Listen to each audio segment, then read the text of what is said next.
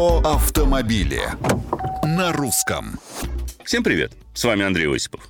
По большому счету, Mitsubishi Pajero Sport – единственный полноценный внедорожник, который сегодня официально продается на российском рынке. Последний из магикан, можно сказать.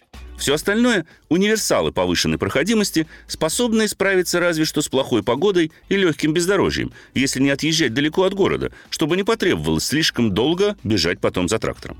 Это настоящий проходимец. Его полноприводные версии, дизельные или бензиновые, снабжены одной из лучших на сегодняшний день системы полного привода Super Select 2, достаточно большим клиренсом и такими геометрическими параметрами, которые позволяют карабкаться по крутым подъемам или преодолевать брод глубиной 700 мм без риска замочить салон и ноги. При этом, что меня приятно удивило, длинные ходы подвески и вследствие этого валкость кузова не мешает ему прекрасно держать дорогу на высоких скоростях и справляться с колейностью. Правда, все имеет обратную сторону. Паджеро Спорт не брутальная игрушка для миллениала. Это автомобиль, требующий к себе уважения, предполагающий желание владельца смириться с его особенностями и работать. Он не предоставляет возможности с комфортом развалиться в кресле, никак не могу назвать сиденье очень удобным, и вращать баранку пальчиком. Руль тяжелый, снабженный гидроусилителем, но всегда формирующий реальную картину того, что под колесами что впереди.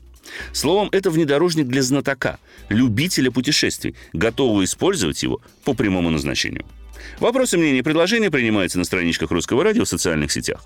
Это был Осипов про автомобили на русском.